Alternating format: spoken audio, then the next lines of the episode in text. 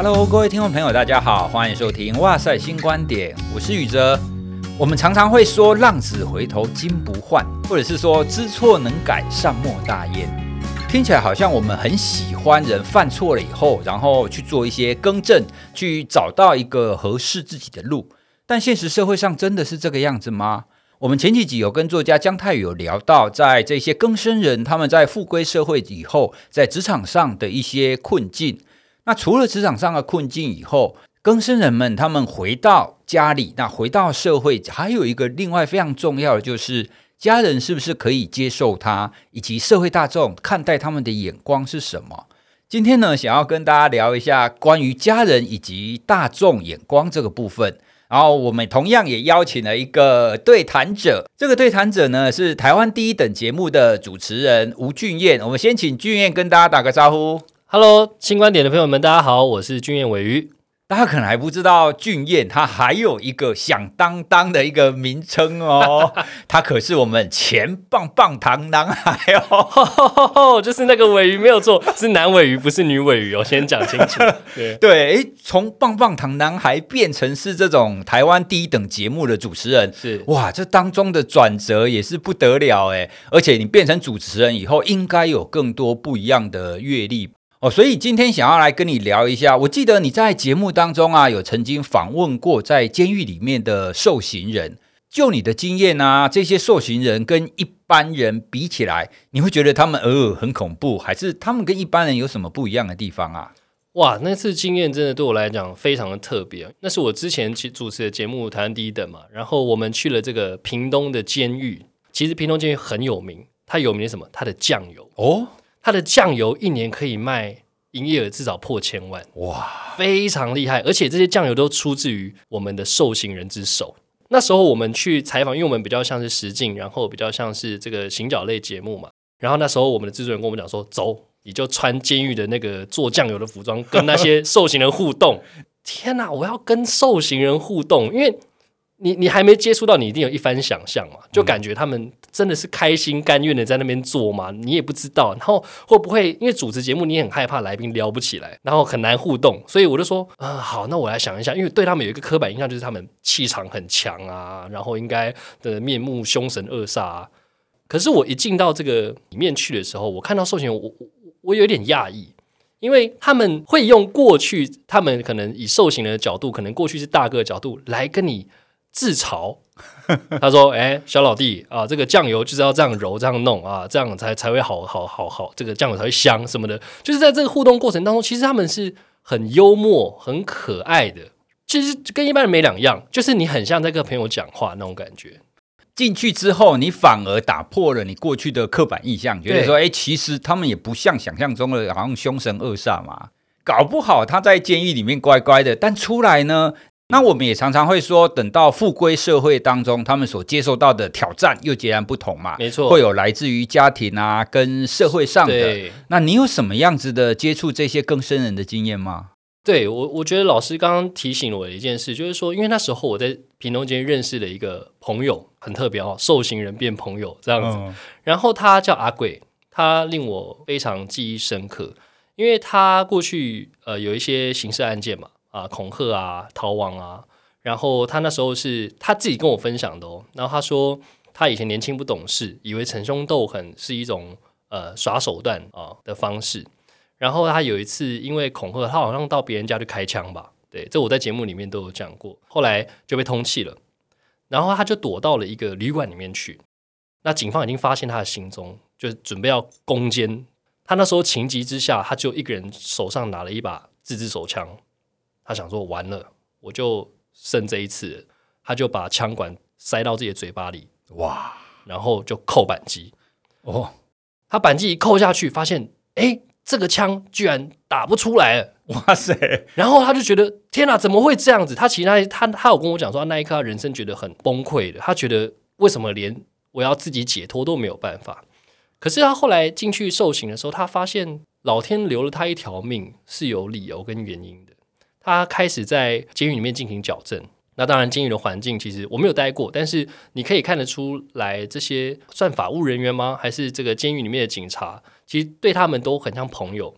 然后教导我他们怎么做酱油，怎么一步一步这样子去呃淬炼出自己的东西，去磨自己的心性。而且更特别是，他们这个酱油都有赚到钱拿回家。嗯，对，当然都拨一些工资嘛，给他们拿回家。他他开始觉得他人生有价值。那他其实他那时候已经快假释出来了，然后他也在思考说，他出来之后他要做什么？他很棒的一件事情是他学了变脸哦，那种传统的戏法，对，变脸。所以他现在已经变成一个变脸的一个表演者，我就觉得哇，就浴火重生了。当初那个扳机如果真的扣下去，你就激发出来，你就一命呜呼了。对啊，听到那一段要扣扳机那一段，我们都会觉得说，啊、他根本就是一个坏蛋呐、啊。对啊，他就是坏蛋啊，嗯、最坏的那种啊，谁平常会带手枪在身上？对，所以，但是他那个扳机没有扣出来，导致于他开始思考，静下心来往内看，往内求嘛，去思考他的生命的时候。他开始渐渐的找到价值，是不是一定好？我们不一定能说他完全好，但是至少他往我们世俗的价值观的轨道上在迈进。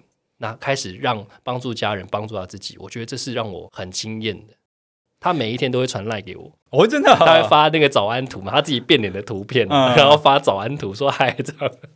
哇，所以听到这个经验啊，真的会令人非常印象深刻。其实就像我们每一个人，你从小到大会在不同的环境、不同的挫折，或者是在不同的失败当中，那你可以从失败、可以从挫折当中站起来，嗯、而不会遇到了挫折或遇到了困难就倒在那边嘛。嗯，我我认为其实这个困难、这个挫折，我觉得有时候凭自己是很困难，他他需要很多的。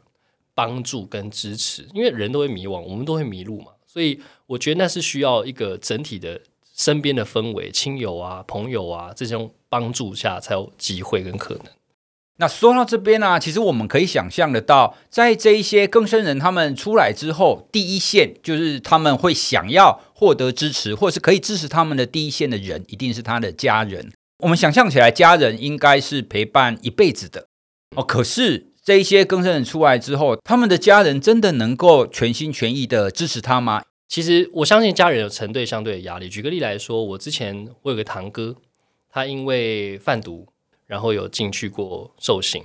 因为我其实我跟我家族的人没有很亲近，堂哥受刑出来之后，他就会因为那时候还年轻嘛，但我那时候也才十来岁，他还大概二二十几岁而已，他就会知道我成为艺人了。啊，就想要找我啊！哎，我们吴家出了一个这样的艺人，很特别，光宗耀祖。对，他觉得哇，我一个小老弟这么棒，这样就会想要敲我脸书嘛，就会敲。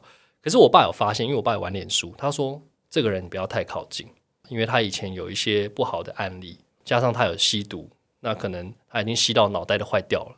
然后这个人他让他家里很担心，就是台语的讲，呸他拉干，就是没有什么用这样子。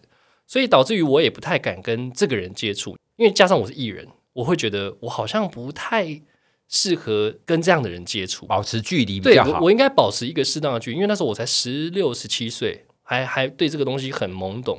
他一直频繁的要跟我接触的时候，我我其实是有一点点抗拒的。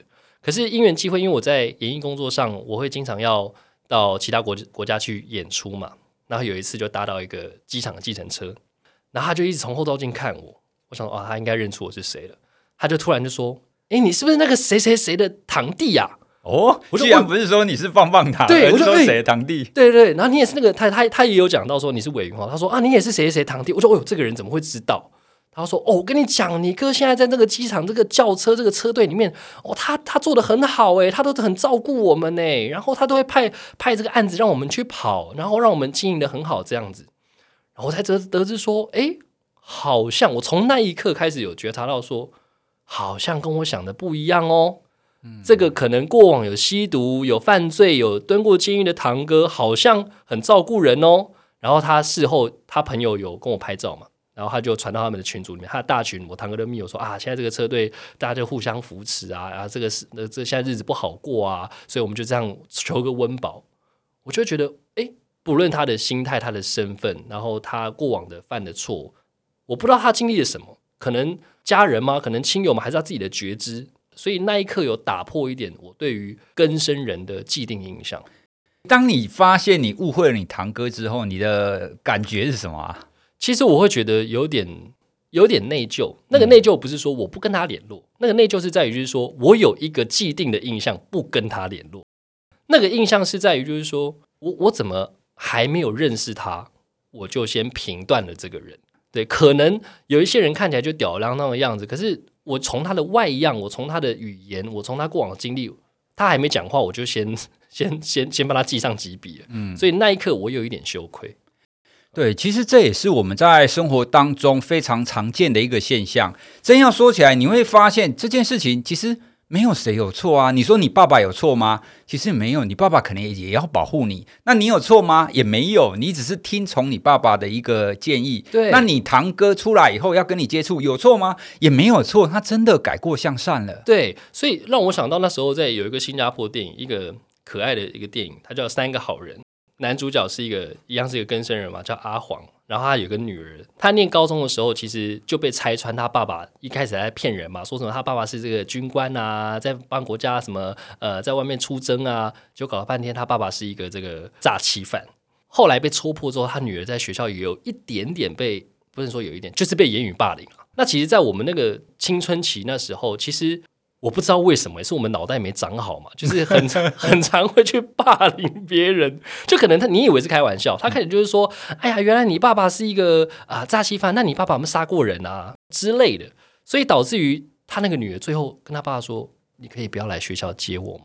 我觉得很丢脸。”可是事实上，他爸爸已经改过向善喽，要带他出去玩，带他出去吃喝，去弥补那段时光哦。可是就是这样被言语霸凌，导致于自己的女儿也不认同自己的爸爸。哇，我自己也有一个念国小的女儿，我想象起来，如果我的女儿这么讲的话，我一定非常的难过，很难过。我自己有一个六岁大的小孩，所以当这样子被不认同的时候，尤其是自己的心头肉的时候，那那一定是很痛心的，那个比社会谴责再更痛心很多很多。对，可是在这当中啊，其实我们也可以想象孩子为什么会这样，嗯，因为当他们开始进去学校以后。他除了家庭以外，他开始在建立他的同才关系，开始在建立他的人际关系，所以他们逐渐的会非常在意同学对他的观感，不希望大家看低我们。其实到学校之后，他等于是一个社会比较的开始啦。我们逐渐的会跟其他的同才的比较。还有啊，你刚刚谈到你堂哥那个例子，是我就想到一个心理学的实验。因为我们人会形成一个刻板印象，甚至我们会有歧视的行为，其实非常非常的快速。你知道人最小几岁就可以开始会有这种歧视的行为吗？大概四五岁就可以。哦，真的假的？对，而且形成歧视行为，你觉得要多久？我觉得歧视行为应该要个半年。我告诉你，三十秒就够了。三十秒。有一个实验，他是这么做的，他就是找那个大概五岁的孩子，然后让他看三十秒的影片。那影片当中呢，会出现三个人，第一个人呢就是 A，A 在发玩具，好，他发给 B 跟 C，然后 A 发给 B 的时候呢，就和颜悦色，就好好的把玩具发给 B，但是发给 C 的时候呢，就要给不给了，然后就觉得说，哎，C 这个人好像有一点厌恶，哦，就行为上他们都没有讲话哦，就行为上，所以这样短短的三十秒，他发礼物给两个不一样的人而已，就这样子而已。那接下来，他们就问那一些四五岁，就是看影片的那一些孩子，然后就问他说：“你比较喜欢 B 还是比较喜欢 C？” 结果绝大部分人都比较喜欢 B，而且呢，问他说：“好，那如果你有玩具，你愿意跟哪一个人玩？”也绝大部分人说他比较愿意跟 B 玩。换句话说呢，你只要看到有人就是用一个比较不友善的方法去对待某一个人的话，你自然而然会对这一个受到不友善的人形成一个负面的一个刻板印象，而这个刻板印象就会很直觉的反映在你的行为上。而且这个研究还没结束哦，还有进阶版。天哪，好残忍哦！对，进阶版是什么呢？进阶版是 B 跟 C 又各有一个朋友来找他们。啊，对，所以 B 的朋友跟 C 的朋友，然后他们又继续问这个孩子，这两个人的朋友，你比较愿意跟谁的朋友在一起？结果他们也不喜欢 C 的朋友哦！天哪，这是连带的。对，所以换句话说，你只要看三十秒，你只有只有三十秒，这个人受到不友善的对待，你就比较不喜欢他，而且你会不喜欢他的朋友。这不是我刚刚听到你跟你堂哥的例子之后，很直觉的想到，哇，对，我们对人的刻板印象的形成，以及歧视行为的形成，就是这么的快速，而且这么小，四五岁就会了。所以其实刻板印象的建立，其实没有人教我，它跟种族一样，对，从小就没有人教我们。如果我们只是听家人说、听朋友说，他可能很迅速的就会根深蒂固，因为他就是很直觉的一个学习嘛，而这个学习又跟我们的天性额外的相关。因为我们生活在社会上，我们难免必须要去做学习，什么是好的，什么是不好的。嗯、我们会遇到那么多人，对不对？所以你要怎么判断这个人是好还是不好？会伤害你还是会帮助你？第一个最直觉的判断的方式就是我周围的人对他好不好，或者是这个人他到底受不受欢迎嘛？嗯、哦，所以以你刚刚讲的例子，哎，你当然认同你爸爸，我认同，对，对，对，所以你爸爸认同谁？你也就会直觉的认同谁，就跟我们刚刚那一个实验一样啊。对，你喜欢 B，所以你也会喜欢 B 的朋友。但我想，我想问一下老师，就是说，为什么我们会有这么这这是埋在我们 DNA 里面这种基因吗？因为听起来我们很容易被煽动，可以这么说，真的吗？嗯，埋在我们 DNA 里面，应该说它就是一个你本来就需要去学习的一个项目。只是因为我们学习的方法太过于天性了。所谓的天性，指的就是我家人跟我讲的就是对的，我家人喜欢的，它应该就是好的。因为这就是最容易的一个分辨方法嘛。熟悉的就是好的，不熟悉的就是不好的。我家人喜欢的就是好的，我家人不喜欢的就是不好的。哦，所以你可以想象一下，如果是那种远古世代，你没有非常多资讯的情况底下，哦，对，而且那时候没有语言，对啊，你要怎么去辨别什么是好还是不好？当然是离你近的就好啊，离你远的就不好。哦、可是现在我们的社会变成是一个文明的社会，我们有语言，我们有非常复杂而且非常多元的一个情况。对，关系结构，在这种情况底下，我们在依赖这种最原始的一个辨别方法，显得不太够。甚至我们觉得现在是一个人权的社会嘛，所以我们应该要大家都要平等啊，所以我们才会需要去多多的倡导，我们必须要去了解，我们必须要去接受多元的情况。哦，特别是像我们刚刚聊的更生人这种情况，既然我们觉得改过向善是一件好事，我们觉得浪子回头金不换是一件好事，那我们又何苦一直把这一些曾经做过错事的人贴上一个标签？你的刻板印象是来自于你爸爸，是好，那你爸爸或是其他人，他们的刻板印象又是来自于哪里呢？哦，所以如果我们这样子追出去的话，通常我们会说受到影响个体，他外面那一圈一定是家人或是朋友嘛，嗯、比较亲近的人。那这一圈再往外，其实就是社会大众。哦，社会大众对这一些人或是对某一个族群的看法。也会形塑我们产生一些刻板印象，包含是我们今天在提的更生人啊，或者是精神障碍者啦，哦，所以我们或多或少对各个不同阶层或不同的族群，我们都会有一个既定的印象。所以，我们第一个一定要先去了解这样子的一个关系，然后从他这种刻板印象或者是偏见的形成，先去做一个了解。至少我们要尽量避免这样子的刻板印象与偏见。继续的去渲染跟继续的去形成嘛。刚刚我们有提到家人，有的时候行为上或者是他的刻板印象上，也都会对更生人有一个比较负面的一个想法嘛。为什么会这个样子呢？有其中一个原因会来自于社会大众或是整个媒体，我们加诸在这一些更生人或是这一些家属的眼光。比方说，我之前看过一个纪录片哦，那个纪录片的名字叫《我的儿子是死刑犯》。当中有一段，他就是在拍摄郑捷的父母亲，大大家应该都知道郑捷嘛，好，那那个时候非常的轰动。那个纪录片当中有一个镜头，他那个镜头就是郑捷的父母亲出来，然后对着很多的媒体，然后道歉。它里面有大概几十个摄影机，几十个媒体在那边。本来他的爸爸妈妈就很正常的站着，然后跟大家说明，跟大家道歉。可是大家就一直簇拥，旁边的记者就一直在簇拥。那最后呢，在他旁边的媒体就叫他父母亲下跪。而且那个镜头啊，你知道吗？我们平常在新闻上看到这种家属下跪，顶多几秒嘛，对不对？可是实际上当场他下跪长达四五分钟。哇，天哪！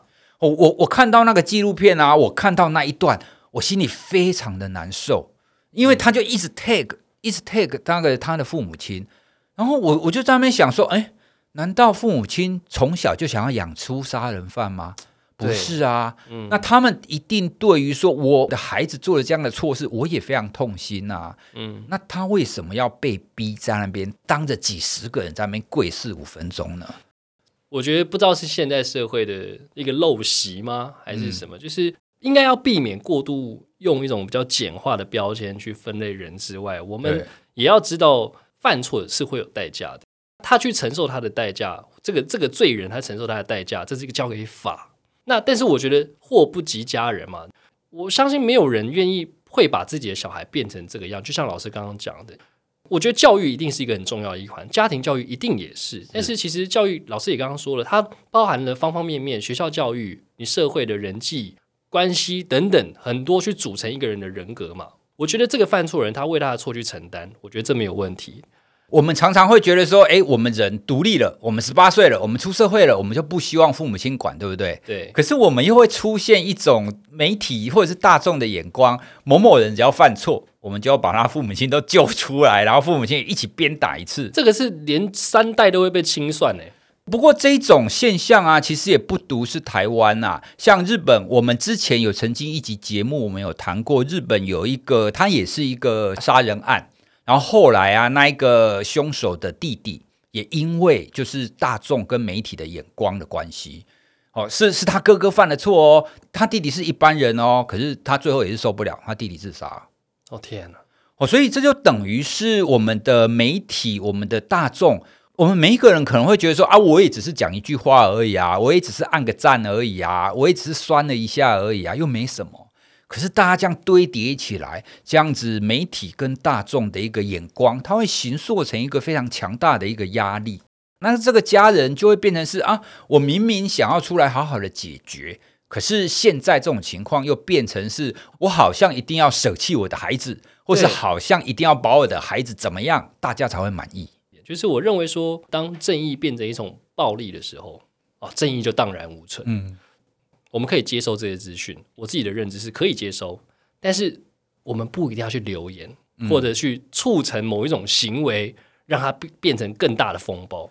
可是我们话又说回来，如果我站在一个这种乡民或是旁观者的立场，我可能会想说啊，就他们做坏事啊，所以我当然要谴责他一下啊。我们要让做坏事的人知道这件事情是很糟的，再怎么样都是他们应该要承担这个后果的。我相信很多人都会这么想，而实际上我们在这样子谴责，或者是我们不包容这一些人，他或许也会对我们社会造成另外一个层面的影响。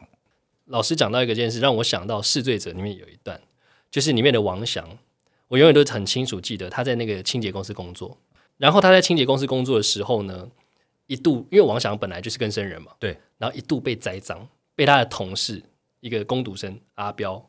栽赃就是把那个钱啊偷了之后塞进他的包包他故意的，他故意塞进去，然后最后没有人相信，因为这个标签贴的太，这个跟生人标签在他身上有贴过这个东西了，所以当大家看到这个人的时候，就会觉得说，哦，你你会做这种事不意外啊，你就是个坏蛋嘛，坏胚子，你才会偷钱嘛。可是事实上他没有这么做哦，可是他最后被逼到怎么样？逼到真的就拿枪哦，就真的走进去，就是。拿拿到那个超市里面去开枪，然后就说警察，拜托你来抓我，反正大家都不相信我啊，那把我抓走好了。反正监狱里面都是我的同温层嘛，反正他们有他们的痛苦，我也曾经经历过。我我觉得那边好像比较安全，因为你们不接受我这个，我即便想改过向善，你都不想要理解了，甚至你还栽赃我，我也解释，这种无能为力的感觉，真的是这一段看了也很痛心。这些更生人，他很可能出来，他想要真的好好的生活哦。就像你刚刚讲的那个例子啊，他也没有真的做，可是呢，他解释不管怎么解释，大家都不相信他。所以这就是我们刚刚跟大大家提到的，虽然我们大众对于这一这一群人哈，他可能是更生人或者是更生人他的家属，我们直接的贴标签，会以为哦，反正这个标签是他们的，跟我没有关系。但是呢，从刚刚这个例子，你就可以知道，当这个标签一直在的时候，负向能量的影响是会扩及到其他人的。不愿意接受这一群人，最终得到的一个恶果，很有可能还是会回归到我们整个社会，甚至会回归到我们身上啦。是，对，所以我们才会需要这样子在节目当中跟大家介绍说，这一群人，我们也不需要对他特别的对待，但是呢，我们也不需要对它贴上一个负面的标签，这样子我们才能够大家一起共融在这样子的一个社会嘛。可是我也我也想要想要询问老师，因为其实避免歧视这件事情，它我觉得它是一个概念，可能普罗大众会需要一个具体的方法论，因为我偏见是难免。我相信绝对难免，因为我们是一个感官跟视觉的动物，我们很容易从一个人的外形、声音、他的整个状态，会有一个一些莫莫须有的偏见。我就像老师刚刚讲，那是我们人类的本能嘛，它刻在我们的 DNA 里面。嗯。但是我们迈向文明社会了，其实它应该有一些方法来协助我们避免从偏见走到歧视这一环。那老师有没有可能几个简单的懒人吗？Step one，Step 就类似这种比较直觉的做法。我可以跟大家推荐我自己的方法啦。第一个部分呢，一向是你需要有自我觉察，就你一定要知道你自己对这个人或对这个事件有一个特殊的一个想法嘛。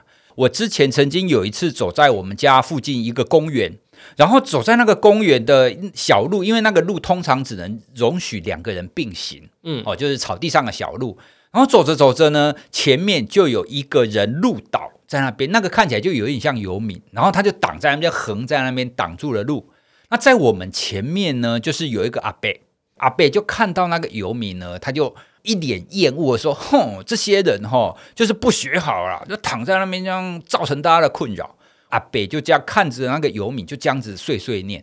那我看到那个游民的时候，我就觉得，嗯，这个人为什么会躺在那边？那听到那个阿伯在讲，我就说：“哦，这个阿伯为什么这么生气？”这个游民他有没有可能真的无家可归？他有没有可能喝醉酒倒下去？对，可能不舒服。对，他有没有可能需要帮助呢？我听到那个阿伯厌恶的语气以后，我就冒出了非常多的可能性，说：哎，除了阿伯嫌弃以外，他还有没有其他可能？不过我也必须老实讲，我第一时间我也并没有直接去帮助他。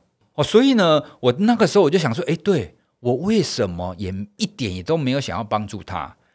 哦，当然，第一个原因是他看起来他的服装看起来就是像一般的游民嘛，嗯、哦，所以我就想说，如果他是西装笔挺的，诶，我搞不好就会去帮助他。国外也曾经有做过这样子的实验哦，你穿着比较西装笔挺、比较正式的样子倒在路上，跟你穿着比较普通或者是穿着好像破破烂烂倒在路上，愿意来帮忙的人就不一样。对，所以这就是我们的刻板印象。嗯，我们会觉得说，诶，穿的破破烂烂，你就是游民啊，你躺在那边就是应该的，我们就不要理你。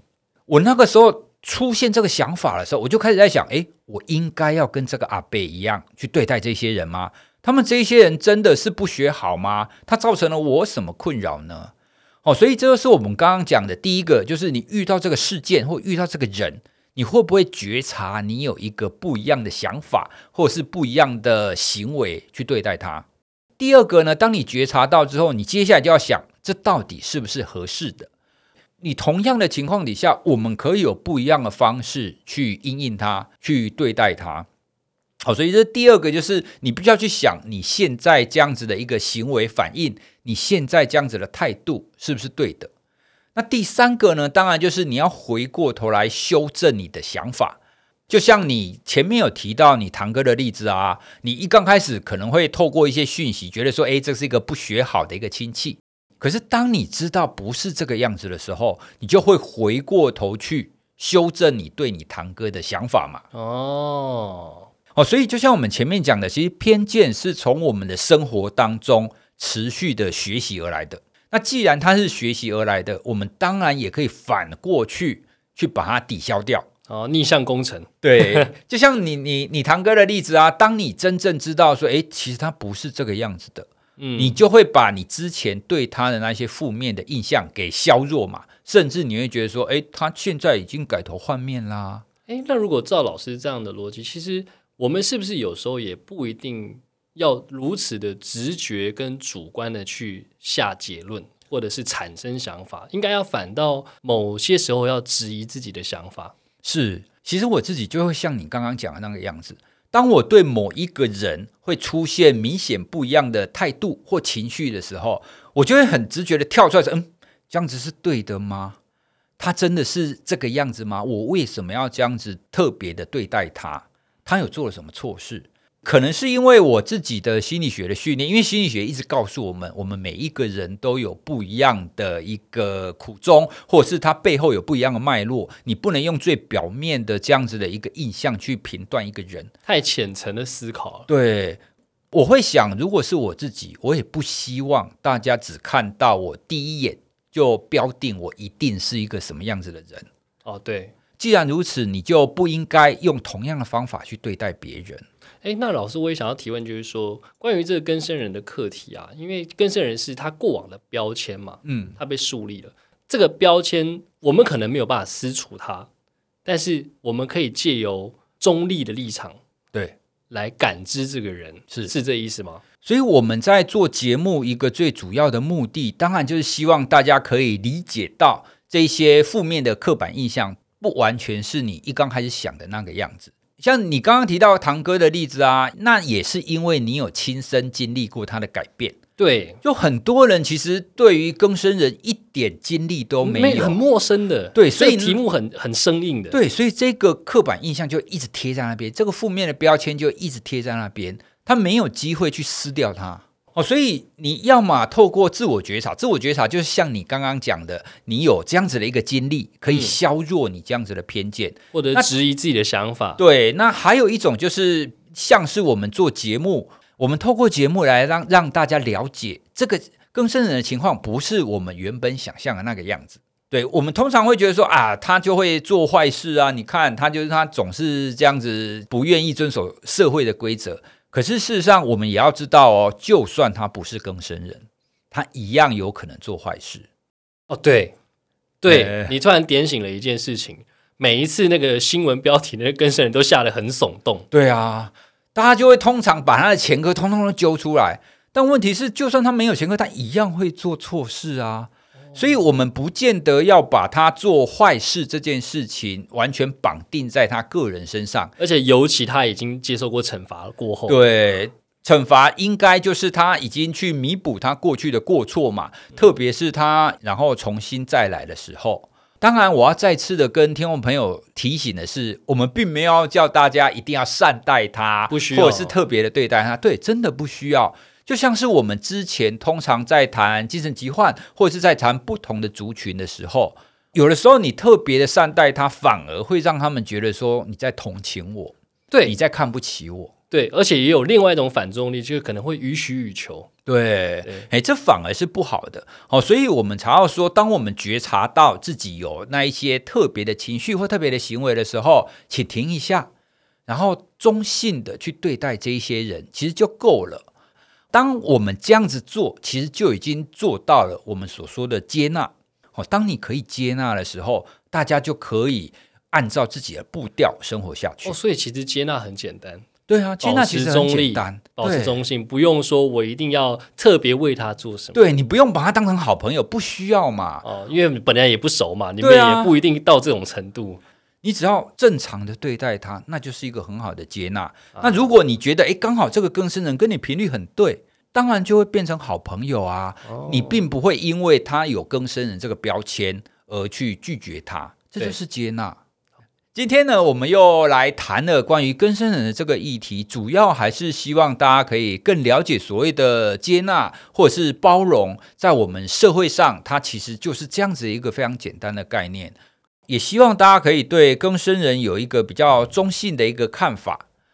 从我们今天的主题啊，我们有谈到更生人家人他们彼此的对待，家人为什么会有一些负面的标签，以及呢，我们如果媒体大众对于这一些人的负面标签一直持续下去呢，反而会对我们整个社会造成一个不好的一个结果。最简单的方法就是中性的看待每一个人。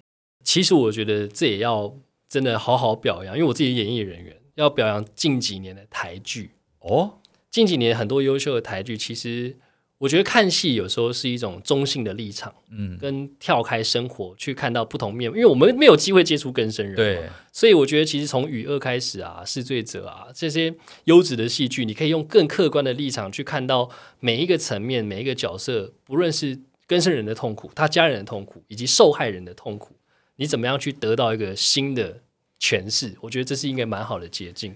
对，这这都是跟我们节目一样，是一个很好的提醒，是让我们知道这些人的情况并不是我们想象中的那么的简单跟表面。是，那也希望大家透过我们的节目可以更了解这一些人。听完了这一集，大家如果对我们的内容有什么想法，想要回馈的话，欢迎大家可以在脸书或 IG 留言给我们，或者是你可以私讯给我们哦。好，那我们今天就跟大家聊到这里，谢谢，拜拜。拜拜。